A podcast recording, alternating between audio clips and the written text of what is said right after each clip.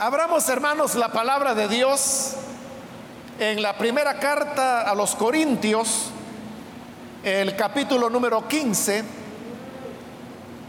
Vamos a leer los versículos que corresponden en la continuación del estudio que estamos llevando en esta carta.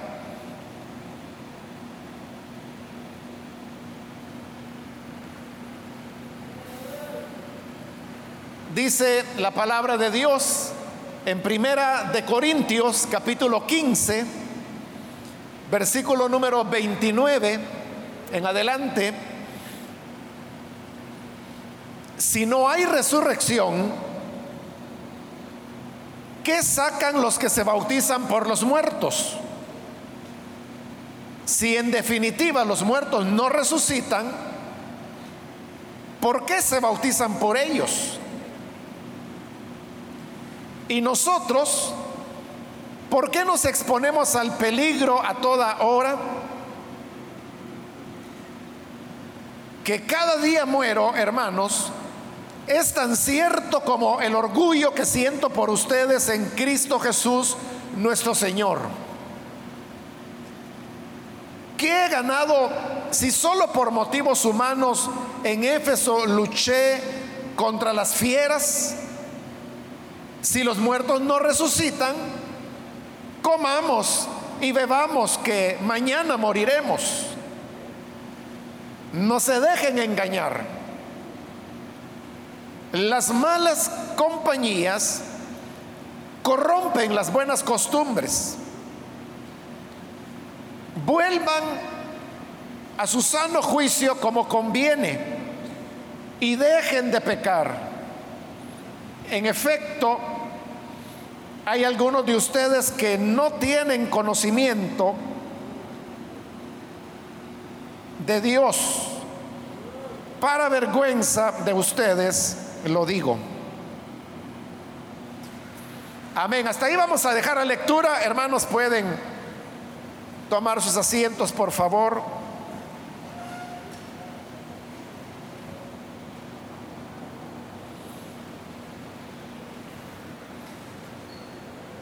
Hermanos, seguimos adelante con este capítulo 15 de Primera de Corintios, donde Pablo está desarrollando el tema sobre la resurrección, ya que a la iglesia de Corinto habían llegado, habían surgido allí algunas personas que decían que no había resurrección de los muertos. Entonces Pablo ha venido a lo largo de este capítulo, que es bastante extenso, eh, dando los argumentos de por qué eso no tiene sentido. Lo más importante, y es con lo que él comenzó, es que la enseñanza de la resurrección está basada en el hecho de que Jesús resucitó. Como él lo dice, que si no hay resurrección de muertos, entonces Cristo no ha resucitado. Pero el tema de la resurrección de Jesús es algo que desde los primeros pasos de lo que llegaría a ser la iglesia cristiana, era algo que ya se enseñaba. Una enseñanza que Pablo había recibido, aunque cuando él se convirtió apenas se habían pasado unos años desde el nacimiento de la iglesia, y era lo que Pablo les había transmitido a los corintios. Luego, siguiendo esa lógica de que si no hay resurrección de los muertos, como decían los corintios, entonces Jesús no había resucitado. Y si Jesús no había resucitado, entonces el mensaje del Evangelio pierde todo su contenido y todo su valor, porque, como Pablo lo dice, ese es el mensaje que ellos los apóstoles, Pablo mismo, les habían enseñado. Por lo tanto, si no hay resurrección, Cristo no resucitó, entonces Él sigue muerto, por lo tanto no hay justificación, estamos en nuestros pecados y no hemos logrado nada entonces con creer al Evangelio. Habiendo ya cubierto eso, entró a una parte más teológica donde él habla acerca de las dos cabezas de la humanidad, Cristo y Adán. Y él explica de cómo a través del hombre, Adán, el pecado pasó a la humanidad y así todos, la muerte vino para todos. Pero a través de Cristo vino la resurrección porque Él en las primicias explicó, por lo tanto, así como por el pecado de un hombre, todos morimos, por la resurrección de Cristo, todos viviremos. Habiendo ya expuesto ese tema que fue lo último que vimos, llegamos a los versículos que hemos leído hoy, donde Pablo va a echar mano de otros argumentos que más que todo son tomados del sentido común. Porque hay una realidad, hermanos, y es que de acuerdo a lo que nosotros creemos, así actuamos. Lo que nosotros tenemos como los valores más importantes de nuestra vida, actuamos conforme a ellos. Lo que creemos, como en el caso del Evangelio, la fe, la resurrección de Jesús, que es el tema acá, si esas son las cosas que creemos, nosotros vamos a actuar en base a eso. Esto es lo que Pablo va a explicar ahora. Pero antes de llegar a eso, nos encontramos con este versículo 29, donde iniciamos la lectura, el cual, hermanos, es el versículo más difícil de interpretar de esta que conocemos como la primera carta a los Corintios.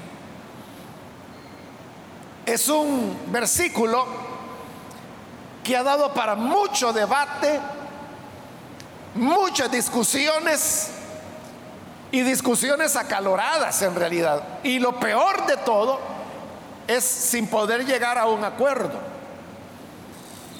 Un autor dice que hay alrededor de 40 diversas interpretaciones que se le pueden dar a este versículo. Y la razón por la cual se, puede interpretar de varias maneras es porque Pablo está hablando allí de una práctica que para nosotros es totalmente desconocida. Lo que él va a llamar el bautismo por los muertos. Pero no solo es desconocida para nosotros, sino que al examinar los escritos que se conocen como los padres apostólicos, que son eh, libros sobre enseñanzas que, que los primeros maestros de la Biblia escribieron, y estoy hablando allá por el año 300, 400, ya de la era cristiana. En ninguno de ellos aparece ninguna referencia a esta práctica. Pero no solo eso, sino que también cuando se examina el entorno en el cual, el entorno cultural en el cual nació el Evangelio, tampoco aparece la práctica. Entonces, como no se sabe a qué práctica Pablo se está refiriendo, y el problema es de que es una práctica que trae choques, voy a decir, muy severos con la doctrina cristiana. Entonces, por eso es que el versículo no puede, o más bien no se quiere recibirlo tal como Pablo lo escribió. Porque recibirlo significaría contradecir muchas de las doctrinas básicas del Evangelio. En consecuencia, como no se quiere interpretar así, entonces se buscan otras maneras de hacerlo y el versículo da para eso. Porque hay ciertos términos, como por ejemplo el término bautizar, el término muertos, que se prestan a interpretaciones diversas. Ahí es donde se van provocando todas esas diversas interpretaciones que le digo que algunos mencionan que hay hasta 40 interpretaciones distintas. Y además de eso también, hermanos, hay un autor, que no recuerdo su nombre en este momento, pero él escribió un libro entero donde se dedica a explicar este solo versículo. Todo esto, hermano, nos lleva entonces a, pensar en lo difícil que es interpretar el pasaje. Pero obviamente, hermano, yo no pretendo resolver en estos minutos que tengo, y porque no solo vamos a ver ese versículo, una discusión que ha venido por siglo.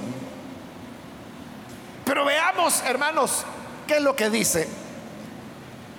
Si no hay resurrección, porque así es como ha venido él tejiendo todos sus argumentos, si no hay resurrección, entonces Cristo no resucitó. Si no hay resurrección, entonces estamos en pecados. Igual en el 29, si no hay resurrección, ¿qué sacan los que se bautizan por los muertos? Si en definitivamente, si, en, definitiva, los muertos no resucitan, como decían los corintios, entonces, ¿por qué se bautizan por ellos? De Pablo está hablando ahí de personas que se bautizaban por las personas muertas. Pero ¿qué significaba eso? ¿O a qué se está refiriendo él?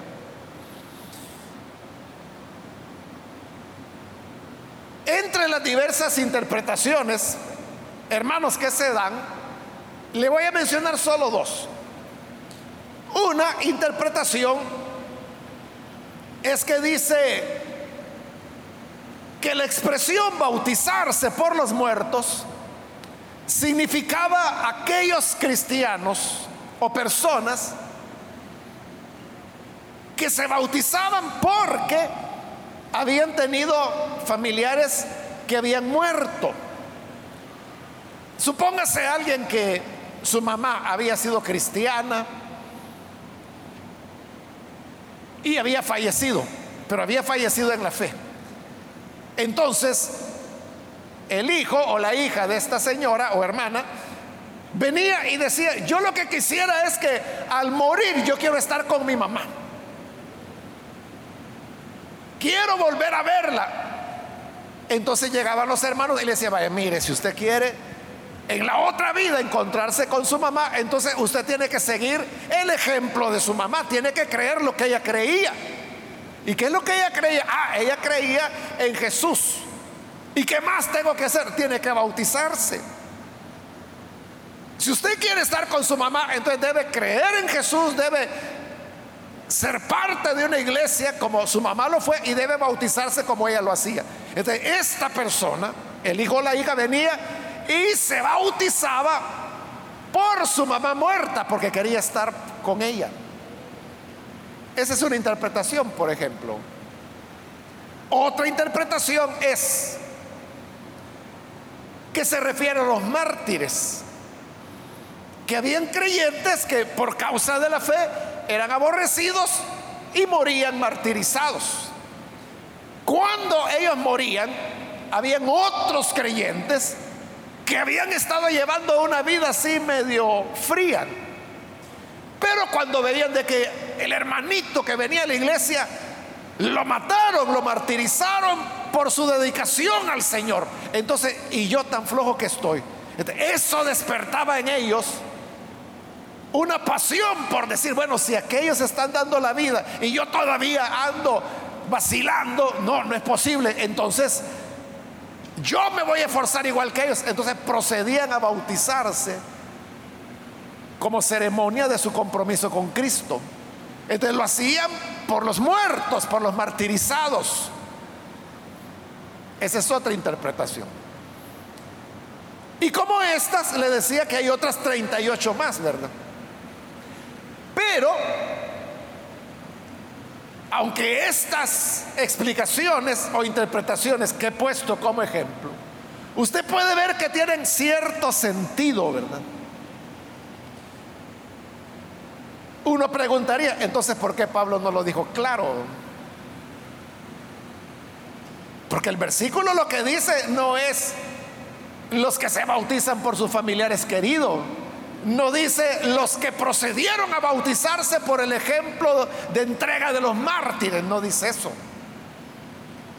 Lo que dice es, ¿qué sacan los que se bautizan por los muertos? Si en definitiva los muertos no resucitan porque se bautizan por ellos. Eso es lo que Pablo está diciendo. Entonces, si uno toma las palabras de Pablo y las interpreta de manera natural, porque las interpretaciones que yo le he dado como ejemplo, que son de las más razonables, hay otras más técnicas. Uno entiende de que eso es, suena como una excusa, ¿verdad? Y que no es realmente lo que Pablo está diciendo. Ahora, ¿por qué la iglesia se opone a recibir las palabras tal y como Pablo las dijo? Por una razón sencilla. Varias razones diría yo. La primera es la que ya le mencioné. Y es de que no se sabe de qué, qué es eso de bautizarse por los muertos. Nadie lo sabe. No hay evidencia. Es la única vez en toda la Biblia que se menciona el tema. Y no hay ninguna otra mención. No se sabe que hubiera habido una práctica entre iglesias cristianas del bautismo por los muertos. Ya le dije que culturalmente tampoco hay, no se sabe de qué Pablo estaba hablando. Esa es una dificultad. Pero la otra dificultad, y esta es la más importante, es de que si Pablo está diciendo lo que dice, lo que él está diciendo está contradiciendo elementos del Evangelio. Porque lo que él está diciendo es, los que se bautizan por los muertos. ¿Qué entiende uno por eso? Que es alguien que se va a bautizar a nombre de alguien que ya está muerto. Es decir, bueno, es lo que hacen los mormones. Los mormones se basan en este versículo para bautizarse por los muertos.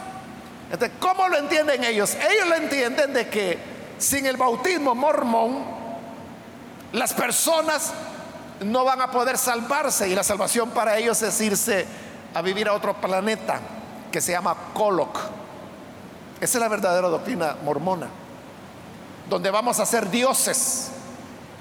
Pero aquellos mormones cuyos cuyas familias, sus antecesores, murieron sin haber conocido el mormonismo, entonces ellos lo que hacen es que se bautizan a nombre de sus muertos.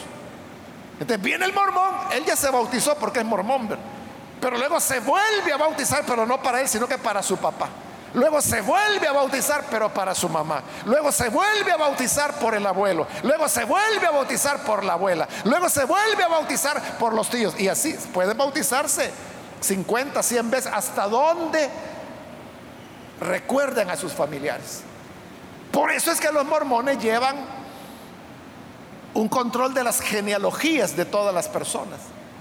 Ellos construyen genealogías de cada miembro mormón y van sacando sus antecesores, sus padres, sus abuelos, sus bisabuelos, sus tatarabuelos, y van, hermano, a retroceder hasta donde puedan. Y por todos ellos se bautizan para que puedan estar en el planeta Coloc por medio del bautismo mormón.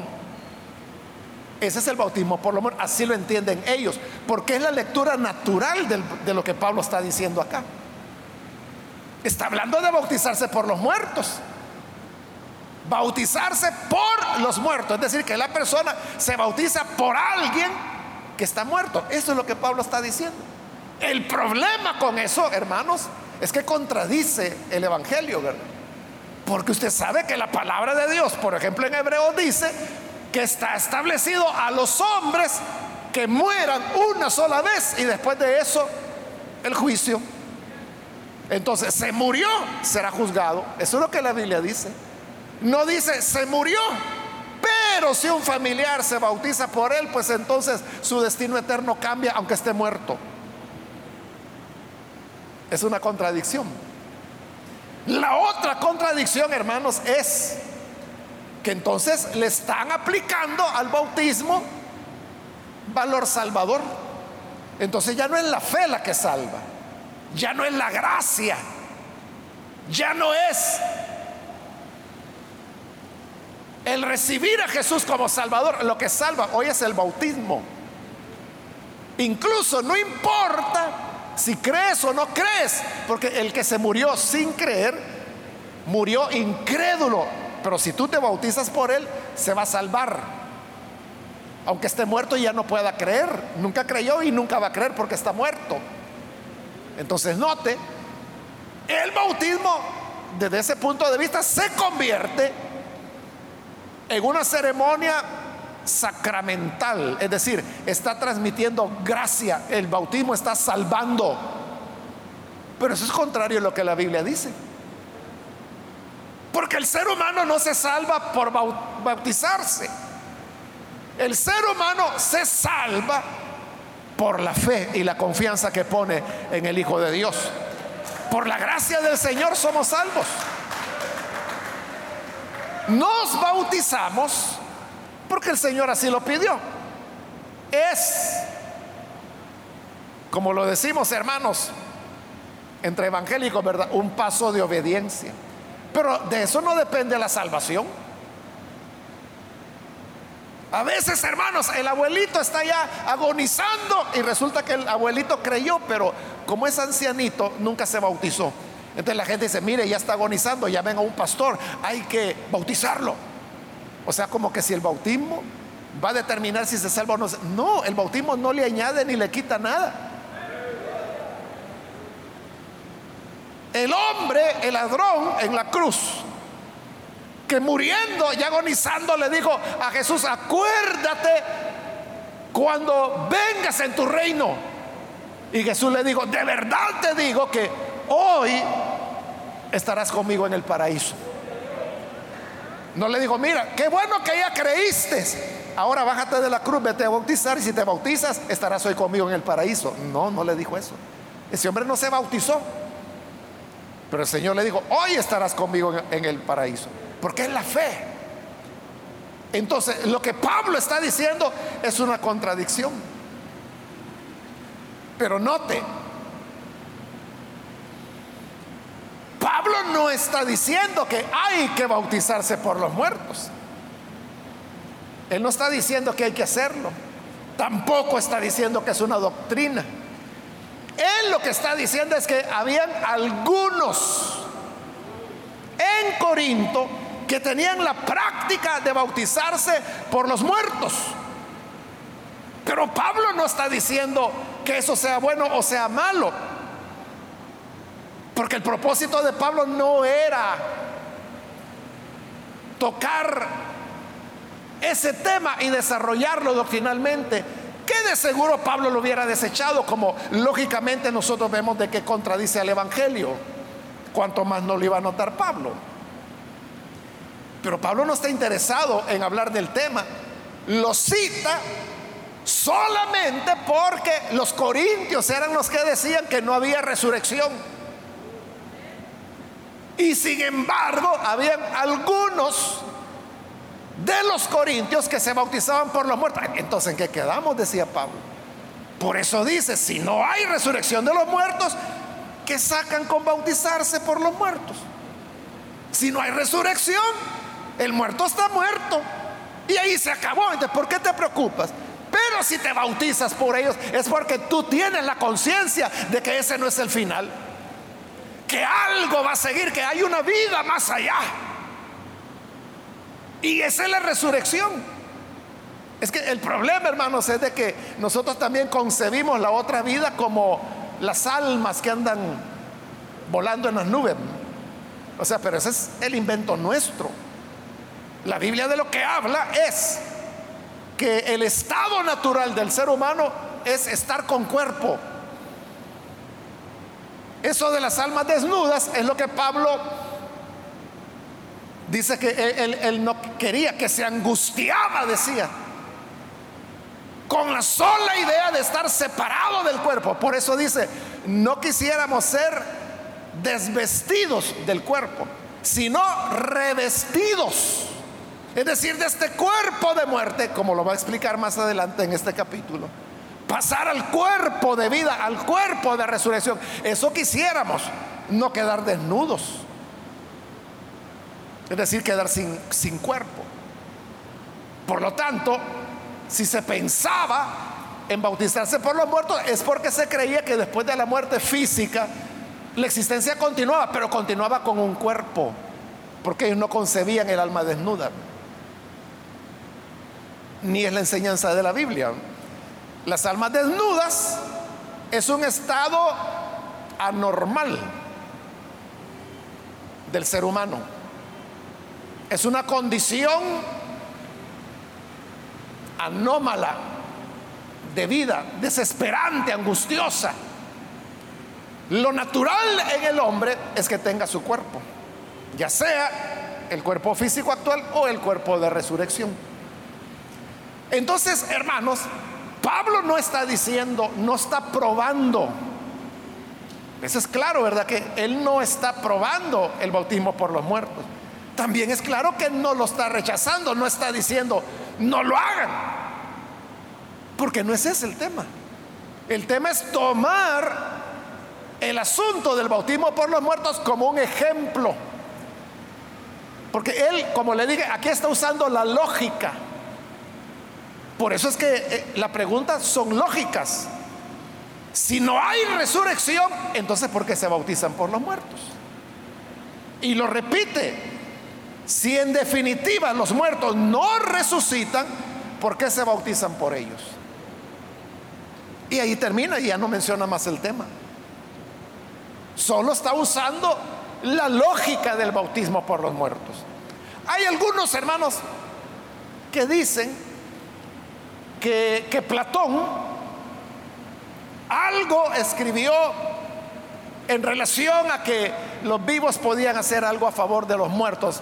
Y en eso se basan para decir que entre los griegos, y los corintios eran griegos, había la idea que los vivos podían hacer algo por los muertos. Y en ese sentido, podía ser que hubiera dentro de, los, de la iglesia de Corinto algunos hermanos que bajo esas ideas culturales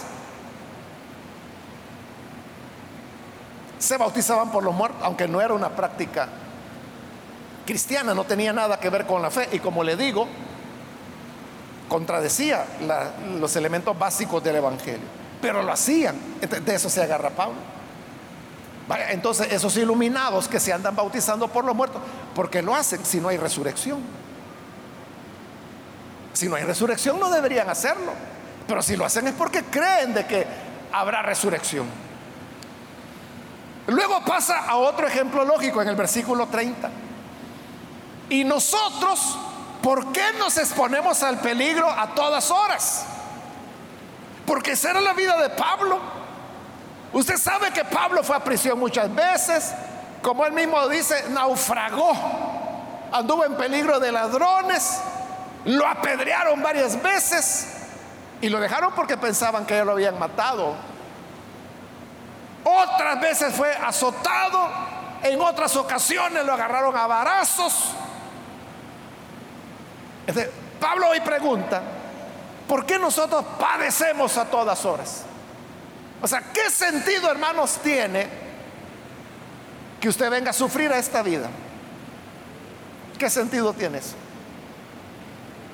Usted dice, bueno, vivir para sufrir, eso no tiene sentido. Entonces, no, la vida es para sacar lo mejor de ella, para disfrutarla. Entonces Pablo dice, entonces, si la vida es para pasarla bien, ¿por qué nosotros peligramos a toda hora?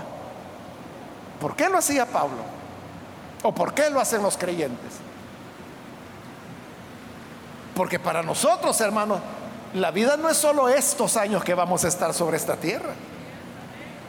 Para nosotros, hermanos, la vida en esta tierra es un corto periodo que no es nada en relación con la vida de resurrección que vamos a recibir.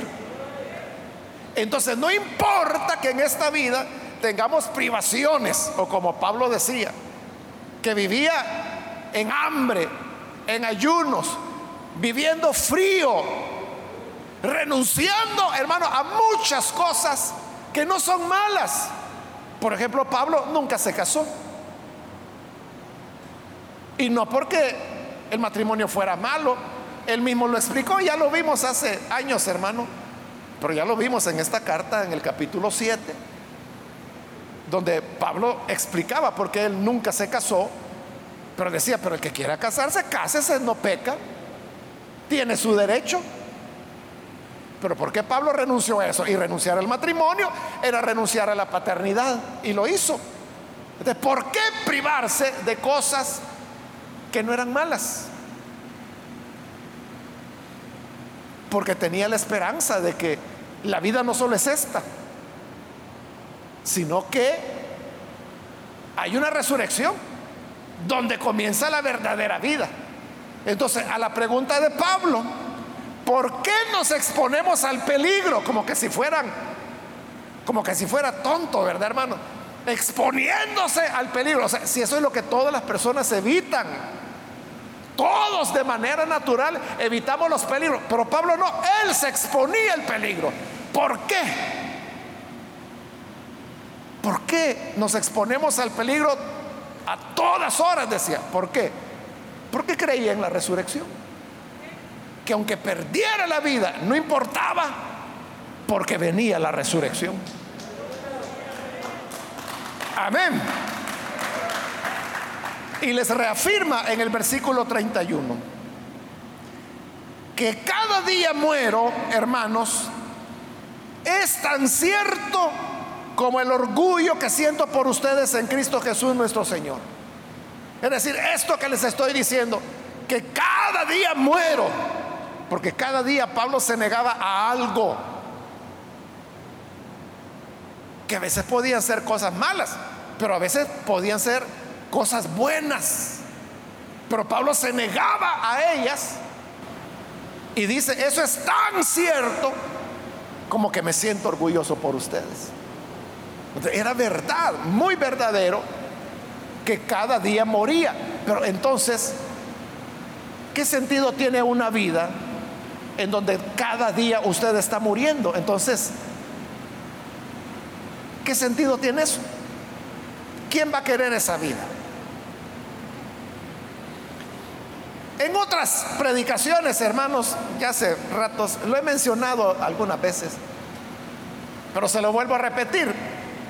Allá en Santa Ana, cuando más o menos iniciaba la iglesia, teníamos un programa en la radio. O sea, la iglesia no tenía radio en ese momento. Pagábamos en una emisora comercial por un programita de 15 minutos, que era lo que la iglesia podía pagar. Y el programa era a las cinco y media de la mañana, de cinco y media a 5.45, que en una zona semiurbana como Santa Ana y sus alrededores, eso hermanos era una hora buenísima. Pero después de nosotros seguía otro programa también de 15 minutos de, otro hermano que él hasta allá partió con el Señor. Entonces, lo que le quiero decir es que en una ocasión en ese programita de 15 minutos, yo prediqué, no me acuerdo de qué, ¿verdad? Pero el tema era la muerte al yo. Entonces yo dije en el programita, lo que muchas veces he predicado también, ¿verdad? Que nosotros tenemos que morir a nosotros mismos. Es lo que Jesús dijo. El que quiera venir en pos de mí, niéguese a sí mismo, tome su cruz, sígame cada día. Esa fue mi enseñanza. Terminó el programa. Y luego vino el pastor que seguía en el programa siguiente. Solo ponían unos anuncios y entraba el siguiente programa. Y entonces él había oído, yo creo que él llegó temprano ese día a la radio, y había oído lo que yo había dicho. Y él saludó a su audiencia y empezó a hacer referencia a lo que yo había enseñado esa mañana. Y él decía, ay Dios, decía él, si Jesús a lo que vino fue a enseñarnos a morir, entonces nadie va a querer ser creyente. ay Dios, y él usaba esa expresión, ay Dios decía, nadie va a querer seguir a Jesús porque ¿quién quiere morir? Y él tiene razón, tenía razón, ¿verdad? Pero tenía razón desde el punto de vista humano, o sea, desde el, mundo, desde el punto de vista de la fe, no, ¿verdad? O sea, él no entendió y era pastor, ¿verdad? Pero desde el punto de vista humano, él, él estaba hablando verdad. ¿Quién quiere morir? ¿Quién quiere llevar una vida, como Pablo dice, de morir cada día? Nadie quiere esa vida. La gente quiere gozar, la gente quiere comer, la gente quiere celebrar, la gente quiere eh, tener salud, la gente quiere disfrutar de todo lo que se les antoje, sin límite. ¿De quién quiere morir? Nadie. Entonces Pablo pregunta, ¿y entonces yo por qué muero cada día? Y eso es tan cierto como que me siento orgulloso de ustedes. ¿Por qué? Porque creía en la resurrección. Creía que aquello de lo cual se privara aquí en la tierra era una ganancia eterna que él iba a tener en la resurrección. Ese era lo que es lo que yo le decía al principio. Lo que creemos es lo que nos hace actuar. Es decir, actuamos en base a lo que creemos. Si Pablo no hubiera creído en la resurrección, hermano, él hubiera aprovechado cada día de su vida para gozar, no para morir como lo hacía. Por eso mire el versículo 32. ¿Qué he ganado si solo por motivos humanos en Éfeso luché contra las fieras? Eso de luchar contra las fieras no significa que de verdad Pablo luchó contra fieras. Lo está haciendo en un sentido figurado. Está hablando de las personas en Éfeso que su actuación era como fieras, aunque eran humanos. Probablemente Pablo esté hablando de lo que narra el libro de los hechos, ¿verdad? Que los plateros se enojaron y armaron aquel gran alboroto cuando gritaban, grande es Diana de los Efesios como traduce la Reina Valera, oh grandes Artemisa de los Efesios, como traducen versiones más recientes. Y dice que en esa ocasión la gente a quien quería era Pablo, lo querían matar. Y Pablo quería salir. Él quería salir y hablarle a la gente. Le dijeron, Pablo, te van a destazar, le dijeron los hermanos. Y no lo dejaron salir. Probablemente eso salvó a Pablo. Y probablemente a eso él se refiere cuando dice que le tocó luchar como contra fieras, porque estaban actuando como que si eran fieras. Porque cuando el hombre se enoja, hermano, ya no piensa nada, ya no respeta nada, se vuelve un animal. Este, hoy pregunta Pablo, ¿por qué tuve que exponerme en Éfeso a luchar contra fieras? O sea, no tiene sentido. Ya le dije, la gente lo que quiere es evitar problemas. La gente lo que menos quiere es que lo vayan a destazar, que lo vayan a linchar. Eso es lo que menos queremos. Pero Pablo lo hacía. Es porque creía en la resurrección. Y continúa el versículo 32. Si los muertos no resucitan, comamos y bebamos que mañana moriremos. Y ahí está citando al profeta Isaías. esa es la lógica, ¿verdad? Si no hay resurrección, si solo tenemos esta vida, y ahí está donde le digo, lo, lo que creemos determina cómo actuamos. Entonces, si yo creo que no hay otra vida, que no hay resurrección, y que cuando lo entierran a uno, en la sepultura. Ahí se acabó todo. Si así es, entonces solo tenemos esta vida, hermanos. Y si solo tenemos esta vida, hermanos, está pasando. Porque en este momento están pasando los minutos, está pasando el día. Es un día menos de vida. Es un día que nos acerca más a la muerte. Por eso es que hay que entender bien las cosas. Cuando alguien cumple años, normalmente decimos, gracias a Dios por un año más de vida que el Señor le da. No, es un año menos de vida que tiene. Porque ya lo cumplió, ya lo gastó. Es un año menos con el cual cuenta y se va acercando a la muerte. Entonces, como la muerte viene, entonces dice Pablo, aprovechemos, comamos, bebamos, hagamos lo que queremos, disfrutemos, hagamos fiesta, porque la vida se va a terminar. Ya se nos está yendo, aprovechémosla. Hermano, ¿qué estamos haciendo aquí? Vámonos, cada uno donde quiera, a comer, a beber o a hacer lo que quiera. Pero si uno cree en la resurrección, entonces uno dice, no, me voy a medir con la comida. No es malo comer, pero no se puede vivir para comer. Y tampoco hay que vivir para beber. Uno come y bebe para vivir, para tener vida, pero no para dedicar la vida a la comida y a la bebida.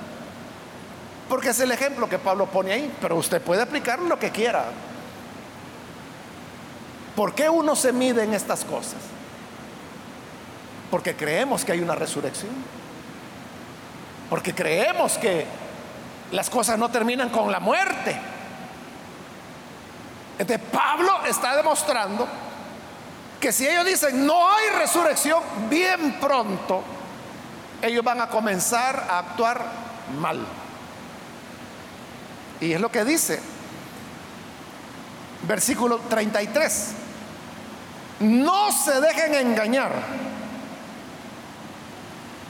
Las malas compañías corrompen las buenas costumbres.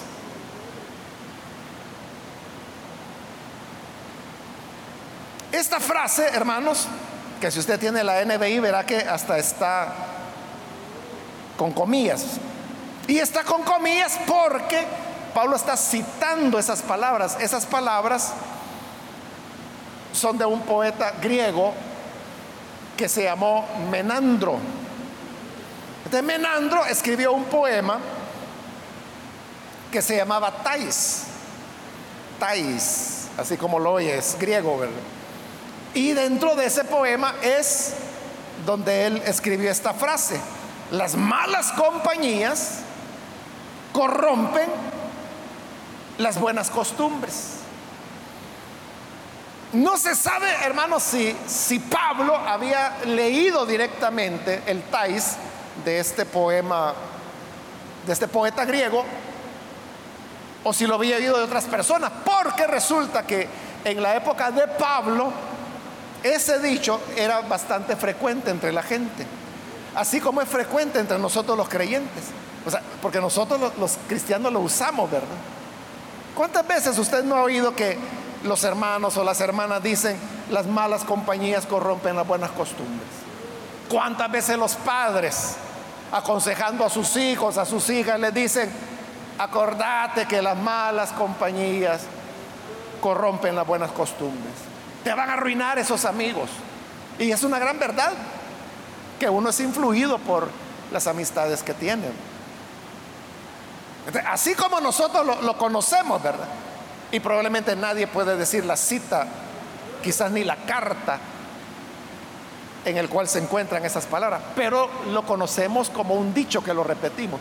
Entonces no se sabe si Pablo lo conocía de esa manera por repetición o si él había leído a Menandro, porque él es el autor. El hecho de que lo trae a cuenta, lo cita. Pablo está citando a un poeta pagano, ¿verdad? Y esto, hermano, nos enseña que la verdad de Dios usted la encuentra no solo en la Biblia, la puede encontrar sobre todo en las expresiones artísticas, las cuales son manifestación de la gracia común de Dios. Ese es otro tema que he explicado en otras ocasiones. El hecho de que existía este poema, entonces él lo cita y dice, hermanos, no se dejen engañar las malas compañías corrompen las buenas costumbres. ¿Qué les está diciendo? Si ustedes andan de amiguitos con esas personas que dicen que no hay resurrección, van a terminar corrompiendo su conducta. ¿Por qué? Por lo que le he dicho. Que lo que creemos determina nuestra conducta. Entonces, ellos pueden decir, no, no, si solo soy amigo de él, es cierto que él dice que no hay resurrección, pero en lo demás, él viene a la iglesia, es un buen hermano. No, dice Pablo, no se engañen, no se dejen engañar. Las malas compañías corrompen la buena costumbre. Entonces, si ustedes andan de amigos con los que dicen que no hay resurrección, ustedes van a, terminar comiendo y bebiendo. Por eso, hermanos, es tan importante con quien uno se hace amigo, ¿verdad? El problema, hermanos, en la juventud es de que uno no se da cuenta. Ese es el problema real. Y es de que uno dice, no, no, es que sí, mis amigos, ellos fuman, ellos son mal hablados, pero yo no. Y ellos saben que yo soy así y no me obligan a nada. Pero esos amigos están ejerciendo una influencia. Y aunque uno diga que no, cuando uno se viene a dar cuenta, hermano, ya la buena conducta fue corrompida. Entonces todos, o sea, no solo los jóvenes, los adultos, los ancianos, todos, no nos engañemos, sepamos elegir las personas correctas a quien vamos a darles el beneficio de la amistad. Y termina en el versículo 34, esta sección, donde dice, vuelvan a su sano juicio, como conviene, y dejen de pecar. Entonces lo que les está diciendo es, hermanos, despierten, porque volver al juicio se vuelve porque se perdió antes, ¿verdad? De perder el juicio, usted sabe que es estar loco, es estar embobado,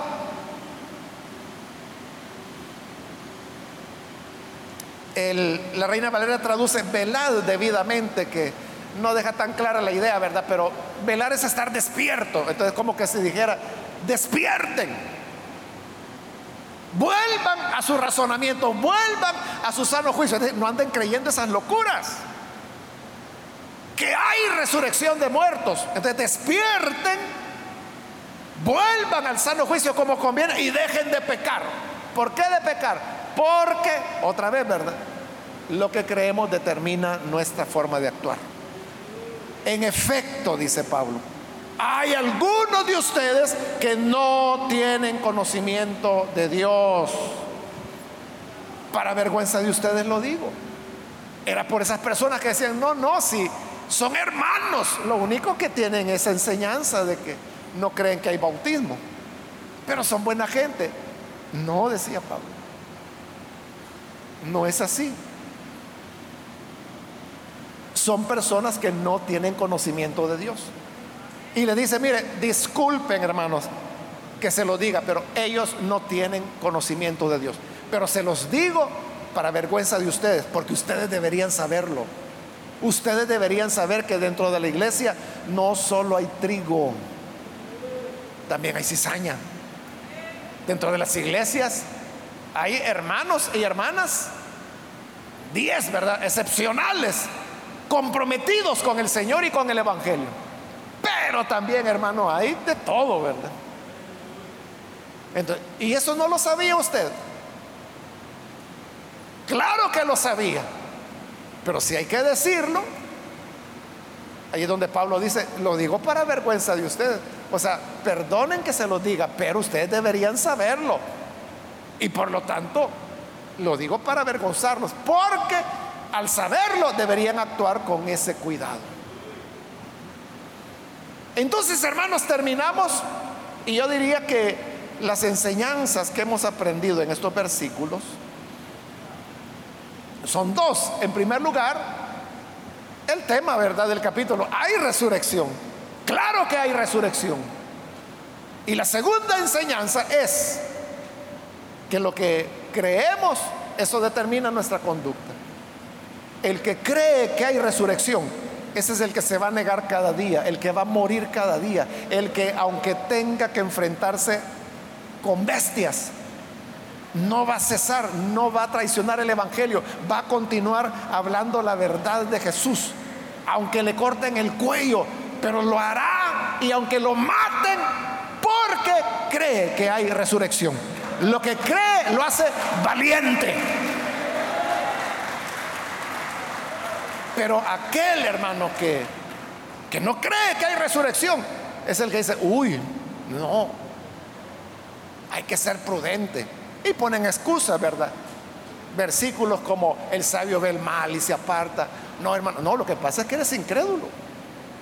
Lo que quieres es salvar tu pellejo porque para ti la vida termina cuando te lleven al sepulcro o al ataúd y se acabó.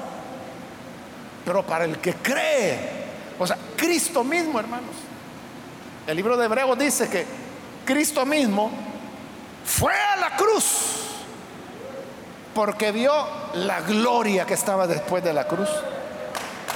Si él se hubiera quedado viendo la cruz, a lo mejor no va.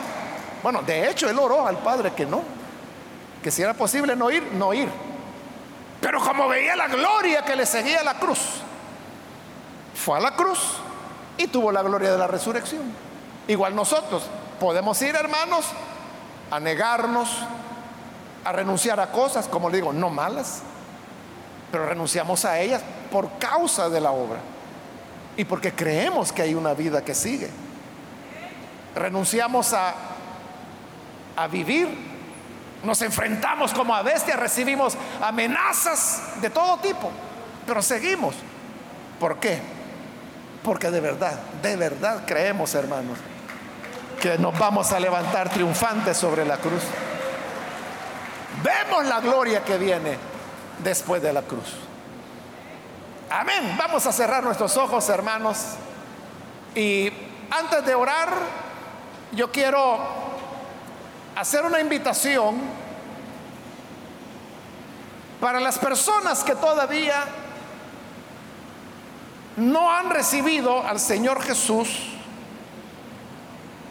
como Salvador, pero si este es su caso, yo quiero invitarle para que hoy usted pueda venir a la fe de Jesús, porque es esta fe, una fe de resurrección, que nos da la esperanza de que la vida no va a terminar, hermanos, el día en que por vejez o por una enfermedad o por un accidente su vida termine. No, ahí termina una etapa, pero luego vendrá la resurrección. Entonces, vale la pena vivir para Jesús. Si usted necesita recibir al Señor como su Salvador, le invito en el lugar donde está, póngase en pie para que podamos orar por usted. Eso es lo que queremos hacer en este momento. Orar por las personas que recibirán al Hijo de Dios. Si este es su caso, póngase en pie y vamos a orar por usted. Es el momento para hacerlo. Hay alguien que necesita a Jesús. Póngase en pie. Queremos orar por usted. También quiero invitarse a hermanos que se alejaron del Señor, quizá por andar con amistades que terminaron corrompiendo su conducta o por cualquier otra razón.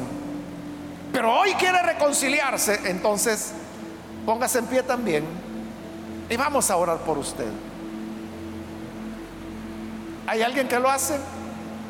¿Alguien que se reconcilia? Muy bien, aquí hay una persona, que Dios la bendiga. Alguien más que necesita hacerlo puede ponerse en pie. Ya sea que es primera vez que viene el Señor o si necesita reconciliarse, póngase en pie y aproveche porque esta es la última llamada que estoy haciendo y vamos a orar.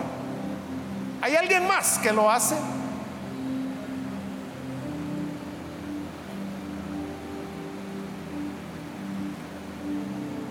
A usted que nos ve por televisión, también quiero invitarle para que ore con nosotros. Únase a esta persona que aquí está recibiendo al Señor y juntos vamos a orar por usted. Señor, te damos las gracias por tu palabra que siempre nos ilumina, nos enseña, nos muestra el camino que debemos seguir. Y ahora, Padre, queremos presentarte esta persona que aquí está creyendo en ti, como también aquellos que a través de televisión, de radio o de internet también se están uniendo con nosotros en oración. Para que les perdones, les cambies, hagas de ellos nuevas criaturas. Que puedan vivir, Señor, con esta convicción en sus corazones de que hay resurrección y que por lo tanto todo sacrificio, toda negación, todo aquello de lo cual nos privamos, vale la pena porque este leve peso de prueba que hoy vivimos es nada en comparación con la gloria que habrá de venir. Y esto nos alentará para seguir adelante. Que así sea, Señor, con todos, con tu pueblo, con tu iglesia. Y podamos así agradarte. Es nuestra petición por Jesucristo nuestro Salvador. Amén y amén.